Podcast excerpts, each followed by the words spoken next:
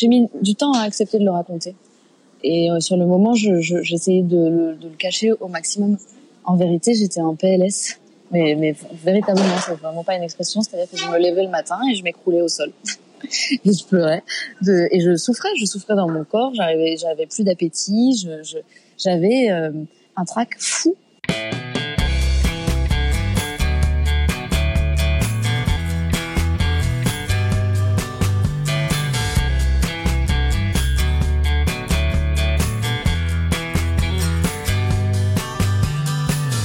Bonjour à tous, vous écoutez Cadavre Exquis, le podcast qui décompose un parcours inspirant. Pour ce nouvel épisode, je reçois une actrice qui a été révélée grâce au rôle de Camille Valentini dans la série 10%. Également derrière la caméra, elle a présenté deux séries qu'elle a réalisées lors de la dernière édition du festival Sérimania de Lille. Parmi elles, Jeune et Gaulerie diffusée sur OCS et primée à deux reprises. Je reçois aujourd'hui Fanny Sidney. Salut Fanny. Salut Jordan. Comment ça va? Bah, Super. Et toi? Bah écoute, euh, super. Je vois que tu es, dans la rue là. Que, oui, je suis au Paris Fémi.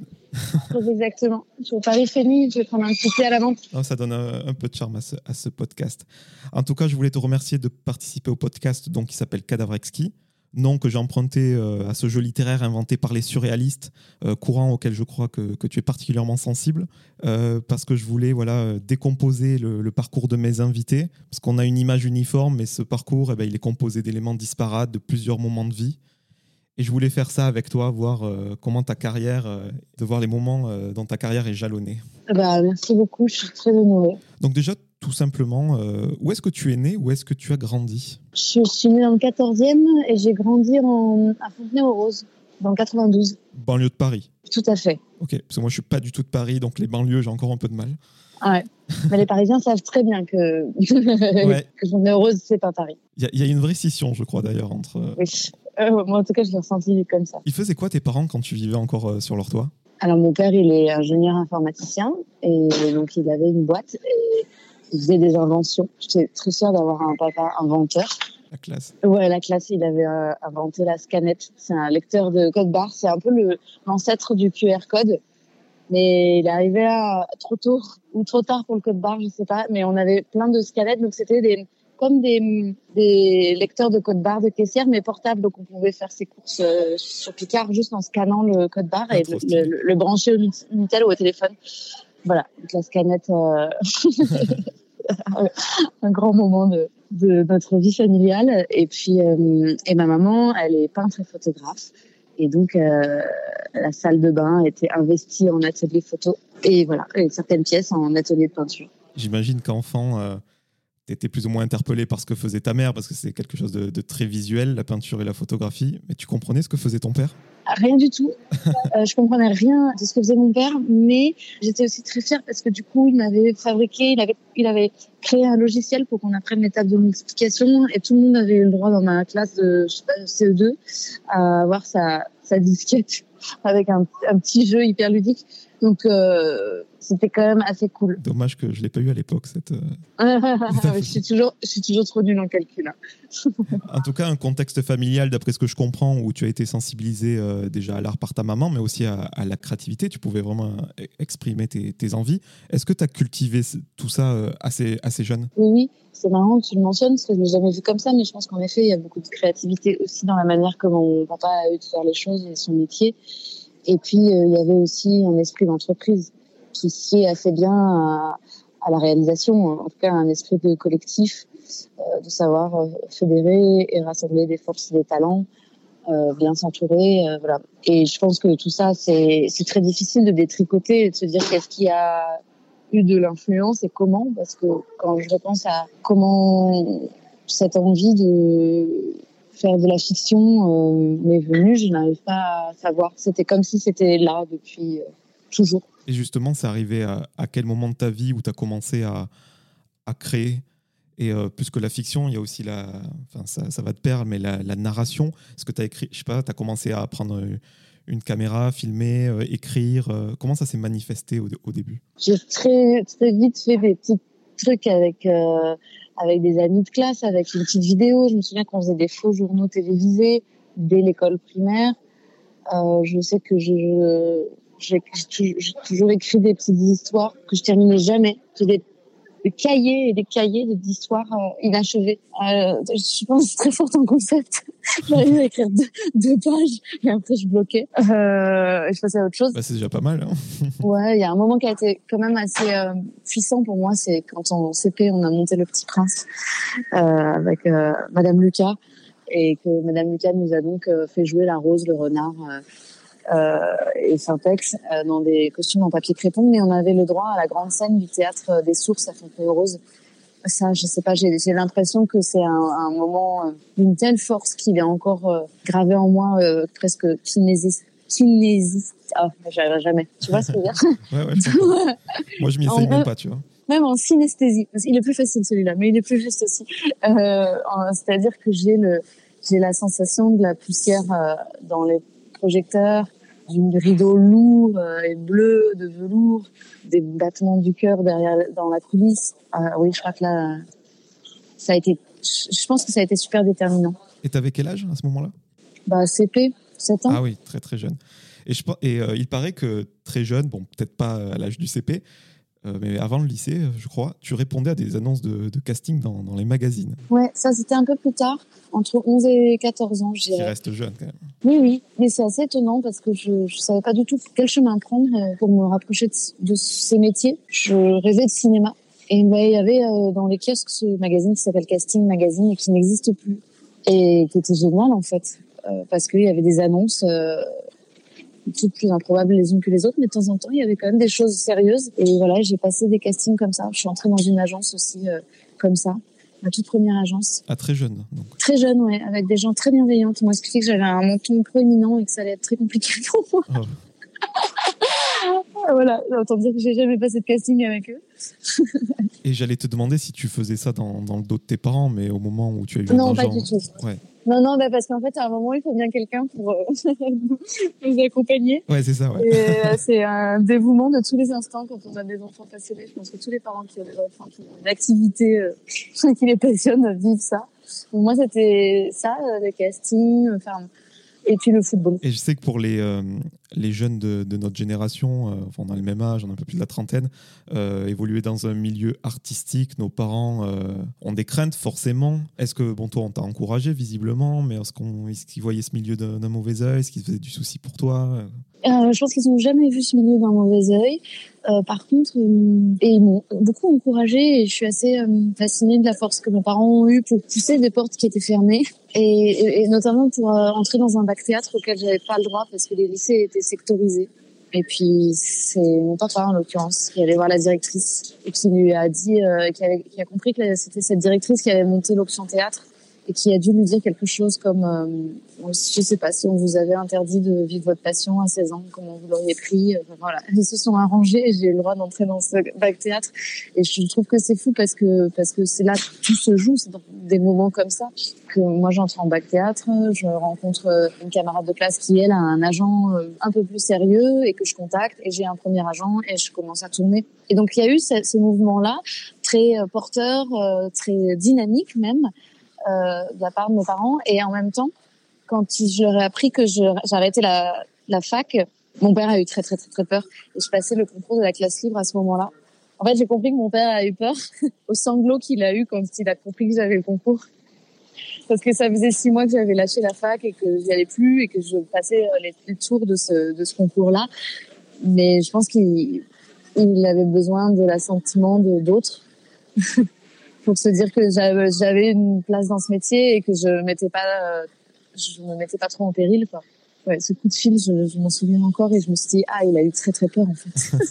Quand tu dis classe libre, c'est les classes libres du, du cours Florent, c'est ça? Oui, pardon, ouais, c'est ça. Et euh, ce, que je voulais te demander, c'est euh, quand tu côtoyais des, des agents de casting jeunes et, des agents d'acteurs. Est-ce que c'est des personnes que tu as pu recroiser dans, dans le futur? Oui, ça c'est ça, ça m'a. J'ai retrouvé un cahier que j'avais euh, de l'époque où je lisais Casting Magazine. J'avais euh, consciencieusement noté toutes les adresses de tout euh, arrondissement par arrondissement de tous les directeurs de casting de Paris, souligné à la règle avec le nom, le prénom, l'adresse, le numéro de téléphone. Et je l'ai retrouvé il y a, il y a deux, trois ans. Et à l'intérieur, il y a l'adresse euh, d'une des directrices de casting, Elodie Demey, qui m'a fait passer un de mes premiers castings pour Hard, qui est quelqu'un que je, je fréquente beaucoup. et que j'aime énormément. Ouais, c'était, vraiment marrant. Tu étais au, cours Florent, et d'ailleurs, il faut que les auditeurs sachent que tu posais une vision globale du métier, puisque tu as suivi voilà les cours Florent, cette école mythique de théâtre, mais aussi la FEMIS, qui n'est autre que l'école nationale supérieure des métiers de l'image et du son. Mais tu, l'as dit d'abord au moment du cours Florent, tu as laissé tomber la fac, tu as, as, rejoint euh, cette institution, un petit peu la voie royale pour passer euh, comédien. C'était une, une, bonne époque, tu as pris plein de trucs. Euh, à ce moment-là, tu, tu, tournais déjà, tu, tu l'as dit. Oui, je tournais dans des téléfilms policiers, majoritairement. Où tu faisais un peu trop souvent le même rôle, je crois.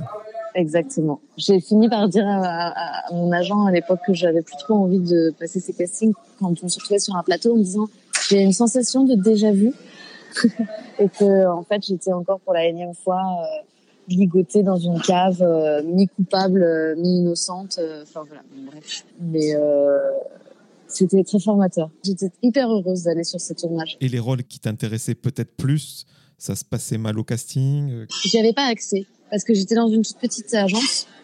Et en fait, euh, les grandes agences cumulent les talents. Euh, ils ont à la fois les réalisateurs, les scénaristes et les acteurs. Et donc, en fait, ils font des rencontres en interne très vite. Donc, les, les, les partitions euh, plus nobles, elles sont déjà distribuées quasiment. Et je pense que cette agence-là n'avait pas accès. C'était pas une agence qui, qui avait des réalisateurs ou des scénaristes cette circulation-là, elle n'existait pas. Et euh, je crois que c'est euh, pendant euh, ta formation au cours Florent, donc tu as accès à, cette série Hard qui était diffusée sur, sur Canal+.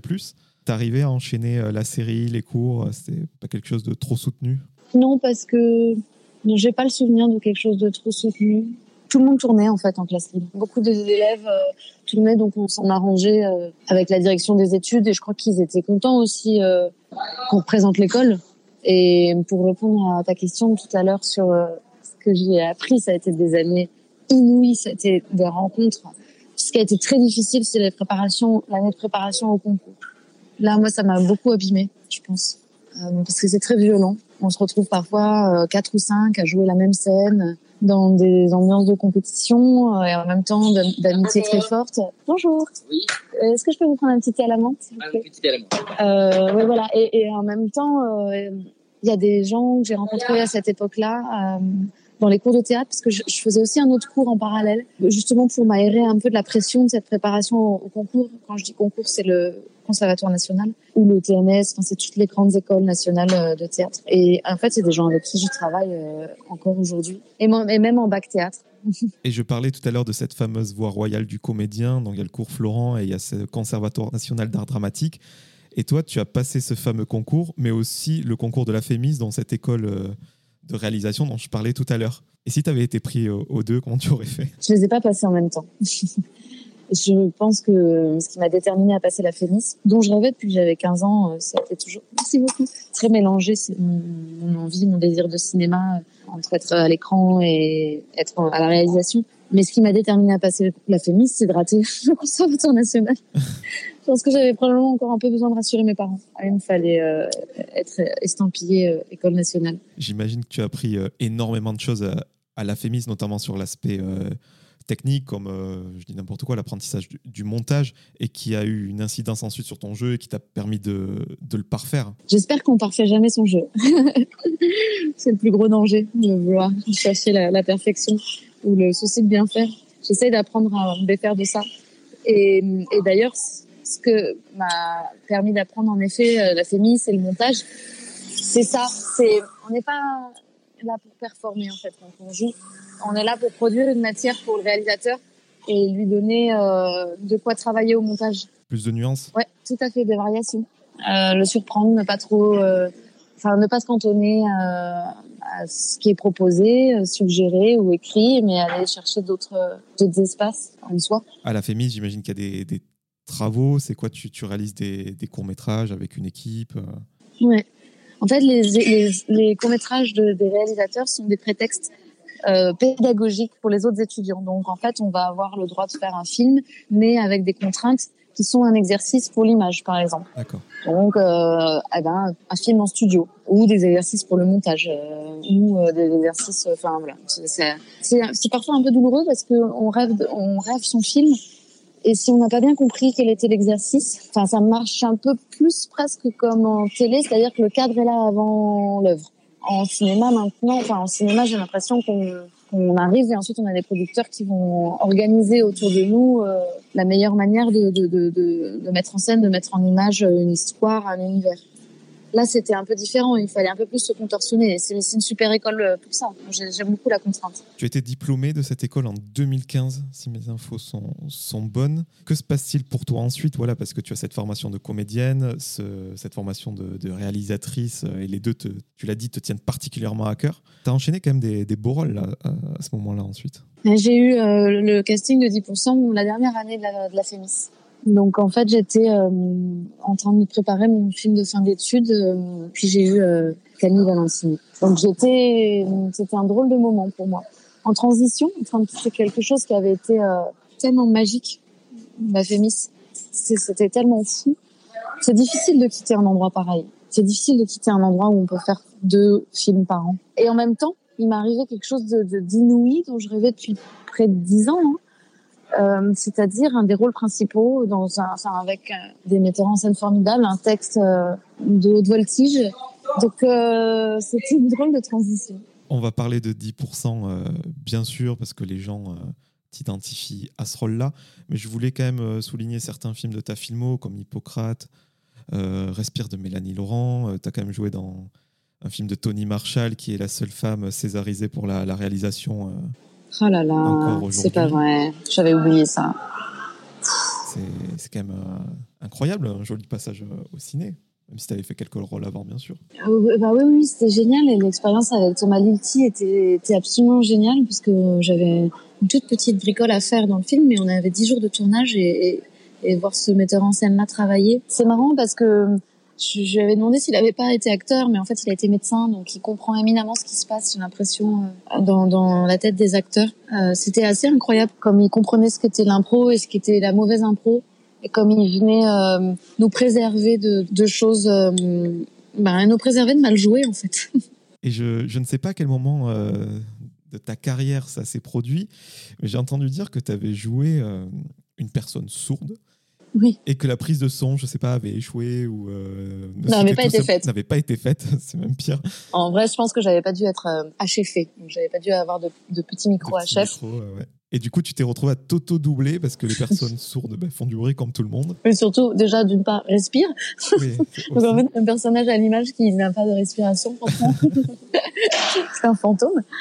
Ouais, ça c'était une grande expérience. C'était assez génial. J'étais tuméfiée, donc j'étais défigurée.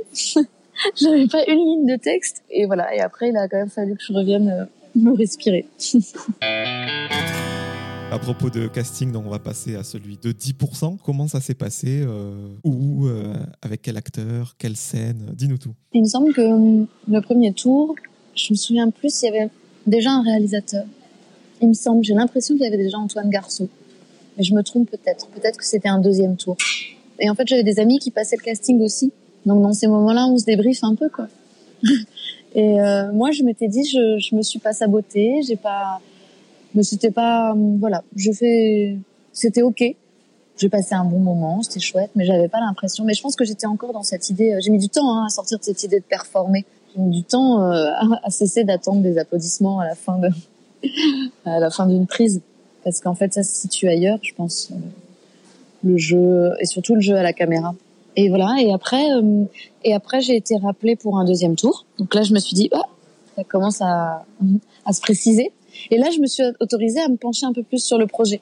En fait, la première fois, j'y suis allée euh, en, en, en, je sais pas comment dire, euh, comme si j'avais mis des petites œillères pour pas trop voir euh, le joli chemin que ça, qui se présentait. Pour être moins déçu aussi, peut-être. Évidemment évidemment, c'était pour être moins déçu. Mais même si nous ne sommes pas nos meilleurs juges, euh, comment tu as, senti le premier tour? Comme je te disais, euh, en disant c'était pas formidable, c'était ok, c'était c'était pas honteux non plus, ça, ça allait. C'est au deuxième tour où tu t'es dit pourquoi pas? Au deuxième tour, je me suis dit ah ok, qu'est-ce que c'est alors en fait ce projet?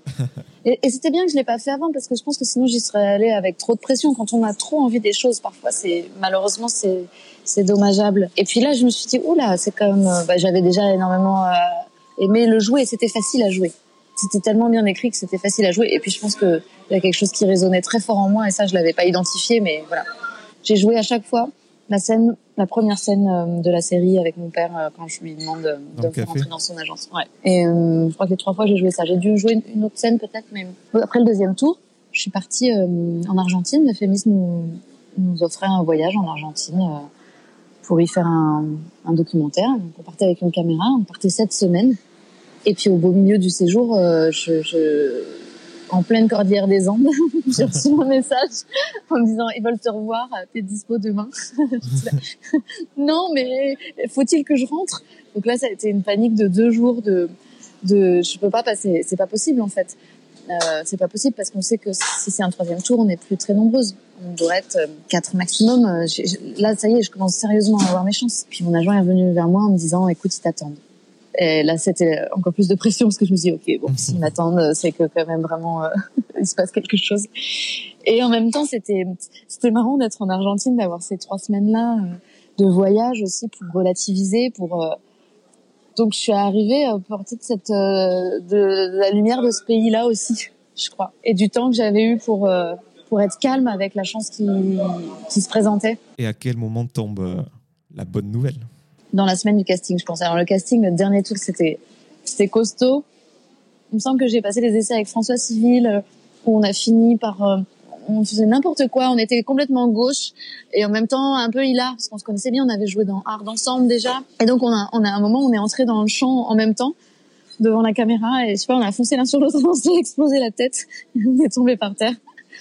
Et euh, et voilà. Mais en même temps, on, riait, on était un peu idiots. Enfin, je pense que ça correspondait assez bien à l'énergie des personnages. Et en plus, il y avait tout le monde. Donc, il y avait les trois réalisateurs, euh, la directrice de casting et son assistante. Enfin, on était bien 12 dans cette euh, pièce. C'était un vrai petit tournage en soi, mais c'était génial. Quand tu dis réalisateur, il y a Cédric Lapiche dans le lot. Bien sûr, Lola Doyon et, et, Antoine Garceau, ouais. Et c'est Cédric qui m'appelle euh, le vendredi soir dans le métro je sais pas comment dire, il y a un moment où, euh, où on le sent. Ça fuite, un, ça fuite un peu aussi, c'est-à-dire que euh, on a un appel euh, de son agent qui dit ça s'est très très bien passé, Fanny. Donc euh... T'inquiète, c'est pas grave. On a un appel de son agent qui dit ça s'est très bien passé, donc. Donc on se dit bon, je, je, je veux pas trop en, en, rêver trop fort, je veux pas être déçu, je veux pas qu'il se passe quelque chose, ça nous appartient tellement pas à partir d'un certain moment. Et c'est marrant, tu as des travaux aussi chez toi, non? Ouais, m'en parle pas.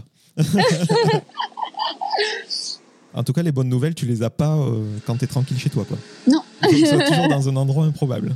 Ouais. Donc pour ceux qui ont vécu dans une grotte 10%, une série qui mélange comédie et drame, qui décrit la vie d'une prestigieuse agence artistique euh, d'acteurs après la mort euh, de leur, de leur fondateur, il faudrait que je demande ça plutôt au producteur ou, à la créatrice, mais est-ce que tu as eu peur ou une crainte que ça n'intéresse qu'une cible de, niche, à savoir ceux qui côtoient le, milieu? Oui, moi j'en ai eu peur. Je me suis demandé. J'ai eu peur de. En, vérité, j'ai eu peur de pas mal de choses. Bon, déjà j'avais un syndrome de l'imposteur, donc ça c'est toujours un peu compliqué à gérer. Ouais. Euh, et puis j'étais. Euh, en fait, on était vraiment euh, dans cette transition aussi. moi, je, je venais de, de, la téloche à papa, quoi. Donc les téléfilms policiers un peu poussiéreux, un peu tous les mêmes. Et donc pour moi, la télé, c'était ça encore. C'était c'était assez inédit d'avoir euh, cette transversalité entre euh, le cinéma, le monde du cinéma et le monde de la télé. Et en même temps, est-ce qu'en fait, on n'allait pas euh, niveler l'ambition du projet euh, dans, dans, un format télé C'était pas garanti en fait que ça soit l'inverse qui se passe et qu'on ouvre des portes comme l'a, l'a fait le Bureau des légendes, comme le font ou les revenants comme le font les séries françaises euh, de plus en plus. C'était vraiment un moment de transition, donc il y avait cette interrogation-là. Et, la dernière question, en effet, c'était est-ce qu'on est sûr que ça va intéresser les gens? Je, je, comprends, question légitime. Et euh, je voulais savoir comment se sont passés les, les premiers jours de tournage. Donc j'allais justement te demander si tu y allais avec une certaine assurance, l'envie de, de, tout bouffer, ou au contraire le, le petit package stress, syndrome de l'imposteur. Donc tu as, répondu euh, tout à l'heure. Ouais. C'était très compliqué pour toi j'ai mis du temps à accepter de le raconter. Et euh, sur le moment, j'essayais de, le, de le cacher au maximum. En vérité, j'étais en PLS. Mais, mais véritablement, c'est vraiment pas une expression. C'est-à-dire que je me levais le matin et je m'écroulais au sol. et je pleurais. De, et je souffrais. Je souffrais dans mon corps. J'avais, j'avais plus d'appétit. Je, j'avais euh, un trac fou, démentiel, quoi. Et le premier jour de tournage, il a fallu que je, j'aille marcher J'ai à peine réussi à dormir et à 4 heures du matin. En plus, j'avais à jouer la scène que j'avais passée aux essais. Et la dernière scène de la saison avec mon père. Donc tout l'arche relationnel en 6 heures de temps. J'avais terriblement peur de décevoir, d'être... Et, et, donc j'ai marché, je suis allée voir euh, les grands monuments parisiens pour me dire tu es une toute petite chose, hein, tout va bien, ce qui t'arrive. Euh, il y a des gens qui ont fait l'arc de triomphe, donc tu te calmes. et comment tu gérais ce, ce stress? Donc euh, voilà, tu, tu prenais l'air au moment des, des, tournages, mais quand tu étais chez toi, parce que ça avait l'air de vraiment te bouffer, quoi. Ouais, c'était difficile. J'étais très dissociée. Je vivais des moments de, de la vie quotidienne euh, à côté de, à côté de moi-même en scénario catastrophe du tournage du lendemain. C'est singulier parce que je pense que ça a beaucoup euh, réduit mon spectre de jeu et en même temps c'était assez précisément une anxiété euh, qui appartenait au personnage de Camille également et qui était la, la, maladie de Camille, le syndrome de l'imposture. Enfin, je que quand on n'a pas été reconnu par son papa, c'est quelque chose avec lequel on doit dealer euh, beaucoup. Quoi. Et tout le monde me disait, tu verras, tu verras, plus tu vas tourner, ça va, ça va se détendre et tout, tu verras. Euh, mais bah, pas une seule seconde en fait. Mmh. Je me suis, je me suis calmée le dernier jour. Ah oui. En me disant, en me disant, oh là là, mais qu'est-ce que tu as été idiote de te faire souffrir à ce point? Et à partir de ce moment-là et de cette première saison, je me suis juré de soit j'arrête définitivement, soit je fais sortir la souffrance de ce métier. Mais c'était pas possible en fait de, de vivre, euh, de ne plus vivre en fait, de ne plus réussir à, vivre. Et, et, un outil qui m'a beaucoup aidé, c'est l'hypnose que j'ai trouvé à cette époque-là qui m'aide beaucoup. Et j'ai plus jamais revécu ça. Pression euh, supplémentaire, donc un gros tournage destiné à, France Télévisions, euh, euh, des noms clinquants dans le milieu, dans l'équipe de, production, mais aussi, voilà, il y a ce jeu avec tous ces acteurs que tu admirais sans doute quand tu étais encore chez tes parents. ça aussi, source de stress, j'imagine Ouais. je sais pas si. Non, mais je réfléchis, je sais pas si c'était ça. je sais pas si c'était exactement alors déjà, les, les guests, moi, je les croisais pas énormément de mon petit bureau d'assistante. Donc, j'avais pas beaucoup d'interactions. Enfin, si, si, non, mais je dis ça, la scène dans l'ascenseur avec Cécile de France. Quand même. ah bah non, mais j'étais, il fallait venir me repoudrer toutes les deux minutes tellement j'avais chaud. Quoi. mais en même temps, c'est pareil. C'est-à-dire que toute cette maladresse-là, toute cette gaucherie, elle appartient aussi à Camille. C'est l'état de Camille dans cet ascenseur. Donc, euh, c'était difficile de, de, de, de distinguer discerner ce qui, ce qui était euh, bénéfique au personnage et au travail et ce qui l'était moins. Ce qui est sûr, c'est que je pouvais pas être plus sincère que ça. Bah en tout cas, c'est ce que tu as laissé transparaître, euh, vraiment. Ah bah, je te remercie. je trouve qu'en fait, ça fait du bien de le raconter aussi et d'arrêter de, de, mentir aux gens et de dire que euh, il y a plusieurs choses. Je trouve que c'est très difficile de supporter sa chance, en fait. Euh, parce que euh, ça peut être un fardeau euh, sa chance et il y a toujours cette idée de enfin ça peut l'être. C'est-à-dire qu'il faut il faut apprendre à l'apprécier mais ça peut c'est très périlleux. C'est des métiers qui sont vertigineux et qui sont qui peuvent mettre en péril. Et puis c'est psychiquement en fait ce qu'on a joué on, on, on va forcément l'explorer dans, dans, des états et des émotions humaines et des sentiments et des sensations et des ça passe par le corps donc ça traverse donc on pourrait devenir fou. Et il y a un super podcast sur euh, LSD, la série documentaire qui s'appelle Comédien, comédienne, point d'interrogation, que j'ai écouté récemment et qui m'a fait énormément de bien là-dessus. C'est des acteurs qui parlent de ça. Tu t'es senti moins seule. Ah ouais. Et je me suis dit, ah mais enfin, on arrête de faire semblant et de mettre du gloss et de et de et de parader. C'est très beau, hein, le, les, les, les, les, belles histoires et il y en a et c'est magnifique. Mais il faut raconter l'adversité parce que parce que les outils qu'on trouve, on peut les partager on la connaît tous une fois au moins dans notre vie, l'adversité. Petite euh, anecdote de tournage, tu parlais de ton bureau euh, d'assistante, euh, donc tu n'avais pas vraiment de bureau en soi.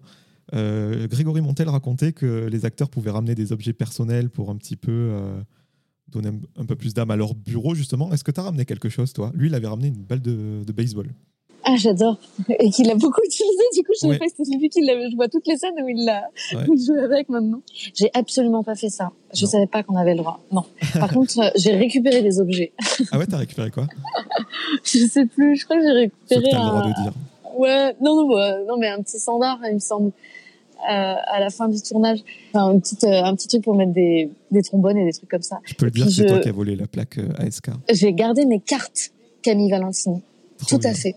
Oui, oui, oui, celle-là, elle est, ouais, elle est épinglée sur mon bureau. Euh, et puis j'écrivais, non, moi, je, c'est rigolo parce que c'est trop génial un bureau comme ça. Euh, qui est euh, traversé par tout le monde, évidemment, puisque tout le monde y travaille, et, et pas du tout figé. Et donc, du coup, on se met des petits mots. On se mettait plein de petits mots avec l'équipe. Des post-it, des trucs. Euh, trop génial. 10% connaît un, gros succès et en plus de ça, il y a la diffusion euh, sur Netflix. Je me souviens plus à quel moment elle a eu lieu, si c'était sans doute bon après France 2 mais voilà, une plateforme euh, mondiale, euh, même si, même si Netflix pardon, n'était pas aussi démocratisée à l'époque, mais elle était quand même. Il me semble avoir lu quelque part que toi, tu étais content que ce soit sur Netflix parce que ta grand-mère pouvait voir la série parce qu'elle vivait aux États-Unis. Ouais. Qu'est-ce qu'elle fait là-bas, ta mamie? Elle a été euh, enseignante et maintenant elle a un club de lecture. Trop stylé. elle vit en Caroline du Nord et ça, c'est assez chouette qu'elle puisse voir la série. Trop génial. Et à propos de famille et de filiation, il paraît que tu as été maman entre deux saisons de, de 10%. Est-ce que euh, quand tu prêtais tes traits à Camille Valentini, tu étais enceinte au moment du tournage euh, Non. Ou pas? Est-ce que c'était dur à gérer? On a dû adapter l'emploi du temps Non. c'était calculé Tout à fait. Mais pour la petite histoire, il vient me détester de raconter ça. J'ai rencontré un étudiant producteur à la FEMIS euh, qui a produit tous mes films. Donc on était étudiants ensemble à la FEMIS. Et la semaine où j'ai passé les, castings pour Camille Valentini, c'était donc mon, grand, mon grand copain, mon grand ami. On s'assoit, on boit une bière, je lui raconte ce que je fais en ce moment, euh, voilà, ben, je passe ces castings-là, et lui me dit ah ben c'est trop marrant, je postule pour rentrer en stage dans deux boîtes de production, dont celle qui produit cette série dont tu parles. Et donc en fait on a été engagés en même temps. C'est devenu le père de mes enfants plus tard. Et donc il fallait faire très attention pour euh, notre carrière à tous les deux, euh, de voilà, de pas euh, mettre en danger bah, le tournage de 10%. Ça n'aurait pas été très professionnel. en tout cas, je te, je te, remercie de répondre à cette question qui était plutôt perso. Ouais, là j'ai été bien perso. Celle-là, je l'ai jamais racontée, je crois. Bah, ça, ça, me fait très plaisir.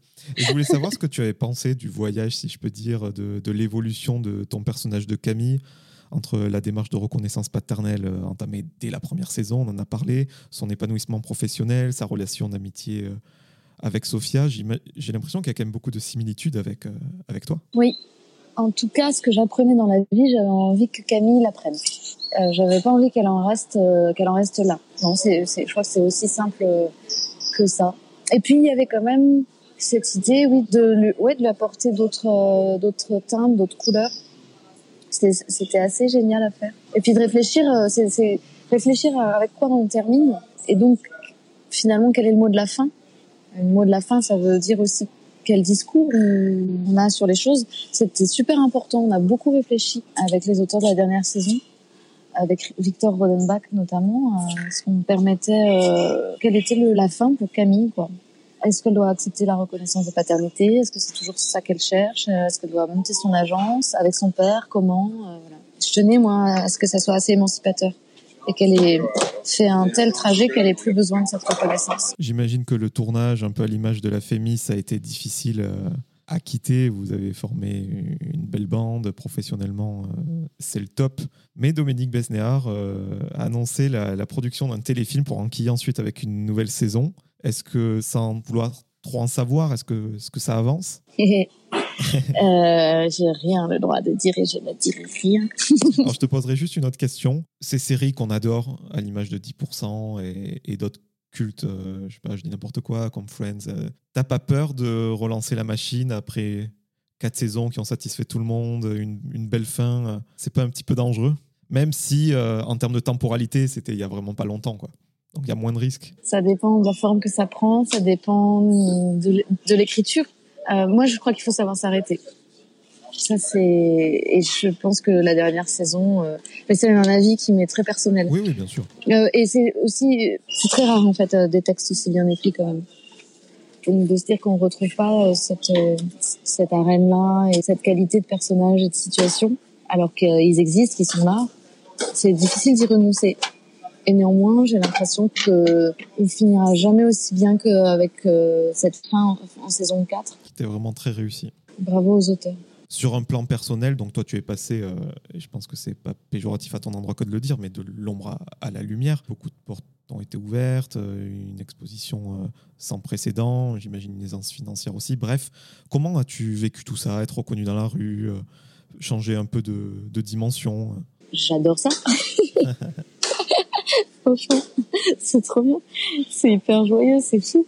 C'est complètement génial. Je pense que la quête de l'acteur, euh, son désir d'être aimé, d'être reconnu, euh, il est, on ne fait pas ce métier euh, si on n'a pas un peu envie de ça à un moment. Donc, donc c'est chouette. Et puis la, la chance que j'ai, c'est que c'est un personnage qui parle énormément aux gens, et donc les gens sont très bienveillants quand ils viennent me voir pour m'en parler. Ou, Mais j'ai toujours ce côté un peu de girl, next door, c'est-à-dire euh, visage familier, mais on n'est pas sûr trop de le situer. on a l'impression de t'avoir croisé à la fac, quoi. Ouais, ouais totalement. J'ai beaucoup de gens qui avec qui j'ai cherché longtemps où est-ce qu'on s'était croisés. Mais un peu moins depuis quelques saisons. En fait, c'était surtout sur les premières et deuxièmes. Mais je sais pas, il y a eu avec euh, Netflix, avec la quatrième saison, enfin au fur et à mesure. Là, j'entends plus. Parfois, j'entends ça chuchote, chuchote à côté de moi. C'est la fille de 10%. Ça, c'est marrant. Ouais, t'as as ce regard un petit peu soutenu euh, jusqu'à que tu croises le regard. Et juste euh, petite parenthèse par rapport à ce qu'on a dit tout à l'heure. Euh, toi, professionnellement, tu n'as plus l'impression d'être une, imposture. au bout de quatre saisons, ça va, tu te sens légitime, on va dire. Mais, mais, tout le temps, je me sens tout le temps en syndrome de l'imposteur. C'est très, ah très... Mais à d'autres endroits, peut-être. Moi, je voulais parler avec toi de la série Jeune Égolerie, dont on parle beaucoup en ce moment. Et euh, d'ailleurs, euh, je vous invite euh, les auditeurs à écouter le podcast Retour vers la culture de David Romieux, qui a reçu une partie du, casting. Très bel épisode sur, cette série. Donc, pour les gens qui ne connaissent pas, c'est une série créée par Agnès Surstel, Victor Saint-Macary et Léa Doménac, diffusée depuis le 2 septembre sur OCS et réalisée par toi, donc Fanny Sidney. Comment en est-on venu à te contacter pour donc, passer derrière la caméra pour le coup? J'avais réalisé des épisodes de la série Loulou qui avait déjà été écrit par Agnès Surstel. Et quand elle a cherché quelqu'un pour réaliser euh, la série qu'elle était en train d'écrire, elle, a revu ou vu mes films, notamment mon film de fin d'études, qui est très très proche de ce qui est devenu Jeune Égolerie. Et il y avait tous les ingrédients, euh, je pense, euh, pop, euh, et puis le travail aussi avec, euh, dans mon film de, enfin, c'était pas dans mon film de fin d'études, mais dans un autre film de la féministe, dans plusieurs de mes films, il y avait des, enfants au plateau. Donc voilà, et donc elle a soufflé mon nom au producteur, et je les ai rencontrés, et il y a parfois des projets comme ça, où on se dit que les planètes sont alignées et que là, il faut y aller. Il faut y aller parce qu'il y a trop, trop, trop de coïncidences. Et tu as réalisé les huit épisodes de la série, donc une charge de travail euh, que j'imagine en tout cas colossale. Et je voulais parler d'un truc avec toi, c'est qu'en France, comme aux États-Unis, euh, il y a toujours un, super réal affilié au, lancement d'une série. Et au final, on réalise qu'il ne filme justement qu'un ou deux épisodes max. Comme 10%, Cédric Clapiche, il a réalisé euh, deux épisodes. House of Cards, qu'on a affilié à Fincher, il a réalisé deux épisodes. Et après, euh, les, réalisateurs tournent. Je voulais savoir pourquoi. Est-ce que c'est du marketing C'est juste pour insuffler au démarrage euh, la qualité d'un réel confirmé Je ne suis pas dans l'industrie américaine, alors je je, je sais pas. J'imagine que ça permet de. c'est une question hyper compliquée parce que toute la question, c'est est-ce qu'à ce moment-là, c'est eux qui ont le lead sur sur ce, ce qu'on appelle la DA, enfin en tout cas la mise en scène et donc presque l'aspect formel de l'objet, euh, ou est-ce que c'est le showrunner qui a écrit qui va insuffler ça et donc en fait euh, ils deviennent euh, purement techniciens. Je pense pas qu'un Fincher euh, soit un technicien au service d'une série. Je pense qu'il apporte énormément. Moi, j'aurais tendance à répondre, c'est pour qu'il y ait de leur univers dans la série et qu'elle prenne une, une identité dans son passage à la mise en scène et que ça, ça va drainer ensuite avec les réalisateurs autour qui vont euh, s'agréger vont être dans cet état d'esprit. Parce que pour 10%, ça a été un peu ça. Cédric Lapiche a réalisé deux épisodes, je crois, de la saison 1. Bah, oui, et, en famille, après, avec Lola Doyon et Antoine Garceau. Antoine Garceau qui a été son assistant, euh, premier assistant euh, sur. Il était toujours dans les parages, quoi. Non, parce que ils ont entièrement réalisé ces épisodes sans être managés ou micro-managés par Cédric, je ne crois pas.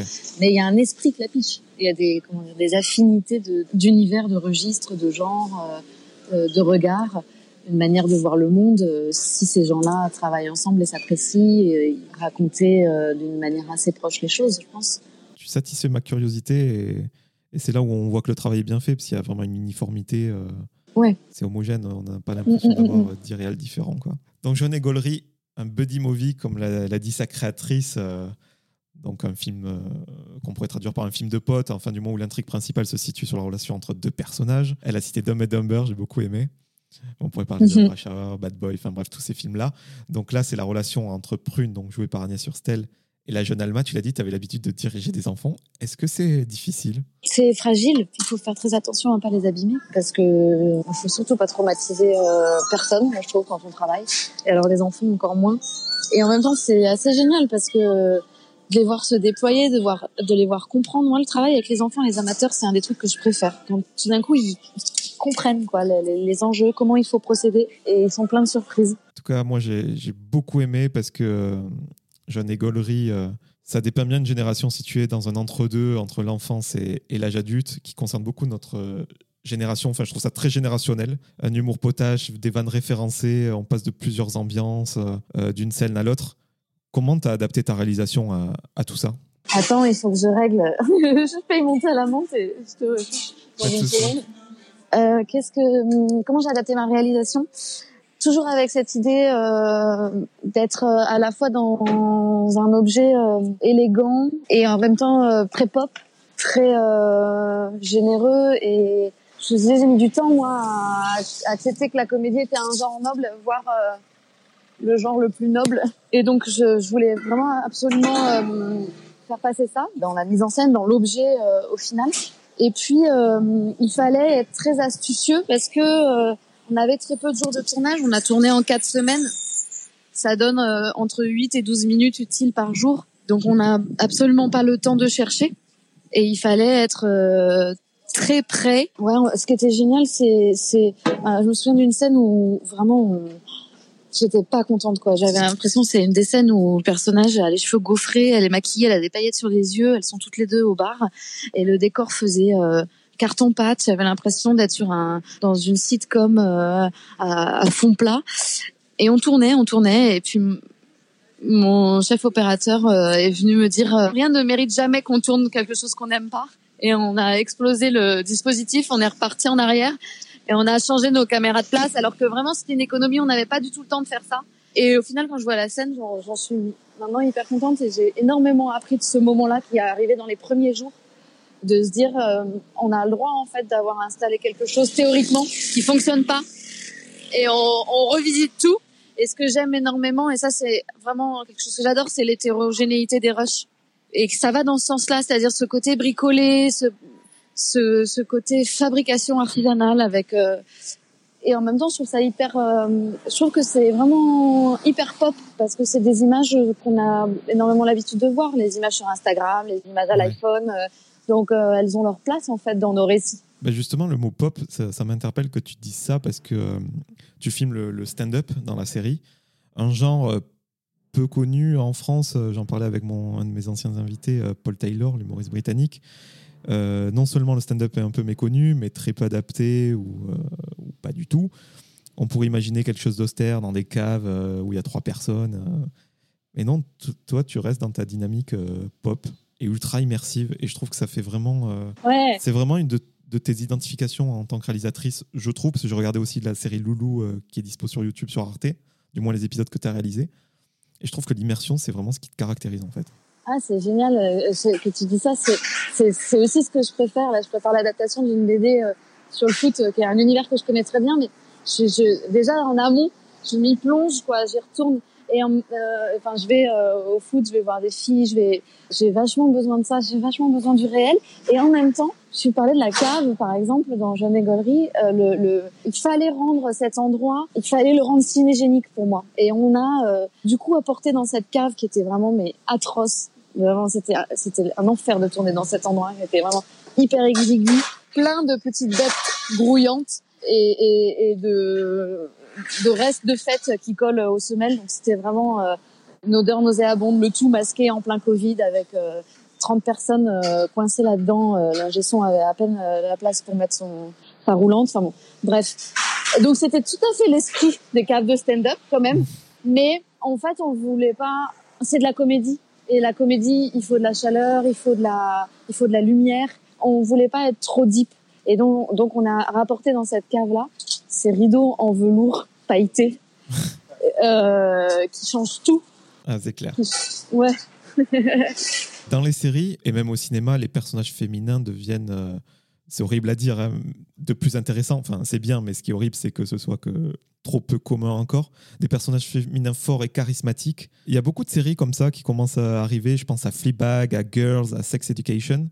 Et euh, John Egolery euh, en fait partie. J'imagine que c'est une fierté aussi de pouvoir réaliser euh, une série comme celle-ci. Ouais, ouais, carrément. Et en même temps, on se dit. En fait, moi, j'étais étonnée aussi du succès que la série a parce qu'on a l'impression de connaître déjà ce genre-là et de, de, prendre un plaisir fou et jubilatoire à, à s'en emparer mais qu'avec Girls, avec euh, Broad City, avec Fleabag, avec tout ce que tu citais, ça avait déjà été fait. Et en fait, en France, on a, on a un peu 10 ans de retard. Quoi. Voilà, c'est ça. Pas en France encore. Oui, exactement. Et donc, ça veut dire qu'il y a euh, des récits à faire parce que ça veut dire que ben, les jeunes Françaises, en fait, n'ont pas de modèle. Ou en tout cas, n'ont pas de jeunes femmes dans les fictions qui leur ressemblent. Des jeunes femmes de notre génération euh, qui sont euh, inconséquentes, euh, un peu paumées, euh, à l'hygiène douteuse, euh, et en même temps qui ont une force de détermination, qui veulent créer, qui sont complexes, qui sont flamboyantes et exaspérantes, donc pas parfaites. Enfin. ouais. Alors attends, je suis en train de récupérer ma clé. Hop. Parfait. Merci beaucoup. Moi, aussi. On est là. Ok, ça roule. Merci. Au revoir. T'es d'une efficacité pour payer? Ah bon? Bah, vous avez fait sensation au, festival Série Mania et je crois même que vous avez été primé. Ouais, on a eu le prix de la meilleure série. Bah bravo. Bah merci beaucoup. C'était un peu fou. On était aussi face à des projets qui avaient, euh, disons, le budget euh, par épisode de celui qu'on avait pour l'intégralité de nos épisodes. Donc euh, déjà être sélectionné, c'était c'était vraiment jouer dans la cour des grands bénéficier euh, d'un écrin et d'un tremplin formidable. Et du coup, euh, c'est vraiment génial. Et alors, euh, recevoir le prix de la meilleure série, là, c'est trop chouette. Je le répète, j'invite les auditeurs à voir cette série. On a, parlé pardon, d'Agnès Surstel, il y a aussi Jonathan Lambert, Marie Papillon. Allez voir cette série. Et te concernant, Fanny, j'imagine qu'avec une certaine implication et beaucoup d'énergie, tu vas continuer à alterner réalisation et, et le et jeu. Alors, ouais, et surtout, j'avais une autre série, la série Mania. Ça, tu le sais peut-être pas. Ah ben, je te confirme que non. j'ai réalisé une série pour Arte euh, Web, pour Arte TV précisément, avec euh, l'équipe de, de Loulou, entre autres. Et c'est un faux documentaire sur euh, des gendarmes, femmes, placardisées dans un camping-car de gendarmerie qui offre un service de, de proximité en milieu rural. Donc c'est vraiment l'histoire d'une gendarme qui se rêve flic d'investigation, pistant des serial killers et qui se retrouvent euh, avec des vieilles dames dans un camping-car à gérer euh, les tableaux volés et les faïences cassées dans les jardins. Alors, petite confidence, je t'avais déjà entendu parler de ce projet il y a plein d'années, mais je, pensais que c'était avorté. Oh, bah non, certainement pas. Et ce sera diffusé quand Ou c'est peut-être déjà... Euh, c'est diffusé cet hiver. Et on a présenté trois épisodes en ouverture de la nuit de la comédie à Cérimania la, la semaine dernière. Trop bien. Et les retours au, au, festival? Eh ben, était plutôt bon. C'était plutôt bon, bah, je suis super content C'était vraiment génial d'avoir une salle. Euh, on n'a pas l'habitude de voir ces objets-là euh, avec du public. Et c'est vraiment, vraiment génial. On se dit, ah oui, euh, peut-être que là, il manque deux images pour que vraiment le, la comédie prenne. ou alors, non, là, il faut aller plus vite. C'est vraiment super, quoi. Euh, comme, moment. En tant que fils de gendarme, je regarderai cette, euh, cette série. Euh, impeccable. Tu vas voir, on leur dresse un portrait tendre, mais, mais pas non plus faillot et pas politiquement correct. Et, et c'est marrant parce que on l'a fait lire évidemment à des gendarmes parce qu'ils nous ont réellement traité l'unique camping-car de gendarmerie qui existe en France. Ils nous l'ont traité pour qu'on puisse tourner avec et, ça les amuse beaucoup qu'on se moque d'eux. et, je crois que c'est euh, un sujet qui te tenait à cœur. D'où ça vient? Euh, C'est plutôt le territoire qui me tenait à cœur au départ et, les et les actrices. C'est-à-dire que c'était euh, un prétexte pour sillonner l'Auvergne et rencontrer des gens et des gens avec lesquels j'ai grandi ou des gens qui leur ressemblent puisque c'est quand même une fiction. Mais il y a euh, du coup cette hybridation entre amateurs et professionnels. Fanny, quelques petites questions euh, en rafale pour mieux te connaître. As-tu une routine matinale incontournable? Zéro. Chaque jour est différent.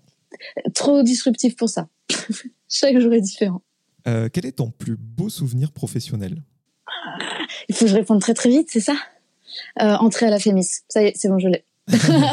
le, ouais, le grand oral de la Fémis. Une idole girl power? Phoebe Waller-Bridge.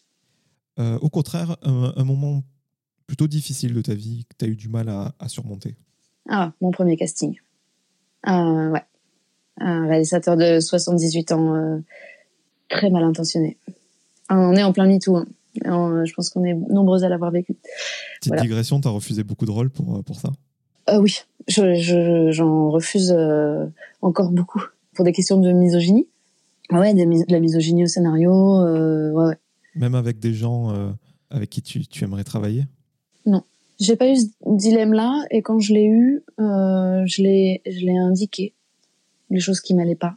Et souvent, ça permet quand même de se résoudre. Ce qui est compliqué, c'est qu'en fait, on est confronté à un machisme qui s'ignore, à des gens qui ne sent- qui ne voient pas qu'ils sont machos parce qu'ils sont si bien conditionnés et c'est tellement intégré que euh, c'est des gens qui sont profondément consciemment féministes, mais qui euh, charrient comme ça des, des représentations et des rapports de force euh, qui sont rétrogrades et douteux. Donc ça, c'est très subtil de recadrer ces choses-là. Voilà. On était censé répondre en rafale, non Pas de souci, non, mais moi, c'est un sujet qui me tient à cœur. J'ai d'ailleurs invité une militante Ah ouais. féministe que je t'invite à découvrir, si ce n'est pas le cas, qui s'appelle Louisa Donna, qui fait de la chanson et qui a un compte Instagram. Qui parle de tout ça, de, du patriarcat. Ouais, Do- Donna, tu dis Louisa Lou- Donna Louisa Donna, ouais. Ok, je vais regarder. Question un petit peu plus légère, beaucoup plus légère même. As-tu un plaisir coupable, que ce soit culinaire, euh, euh, une série euh, qui est peut-être un peu trop charriée? Ouais, la bière et la cigarette. La bière et les, et la bière et les vogues pastel. À qui aimerais-tu dire pardon?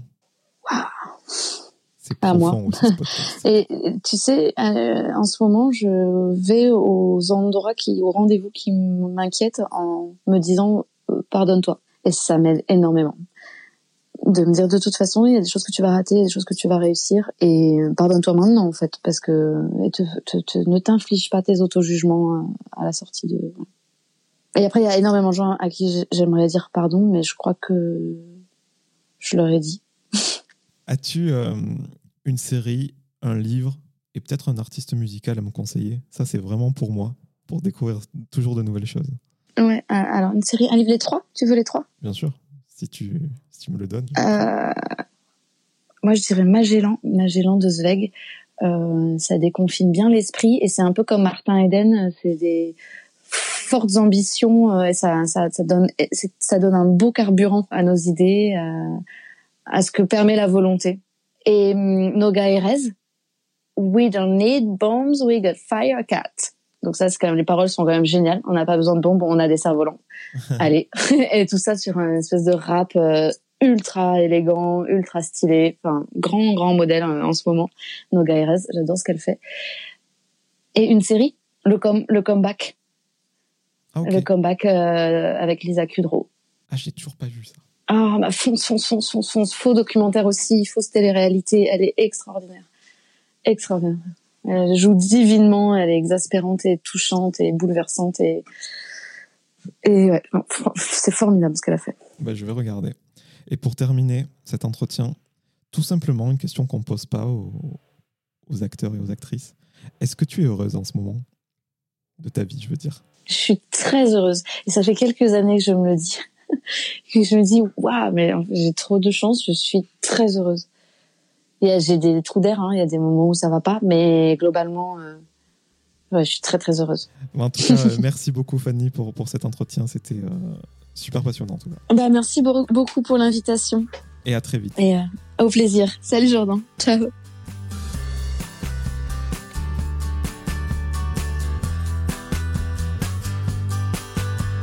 Merci à toutes et à tous d'avoir écouté cet épisode avec Fanny Sidney.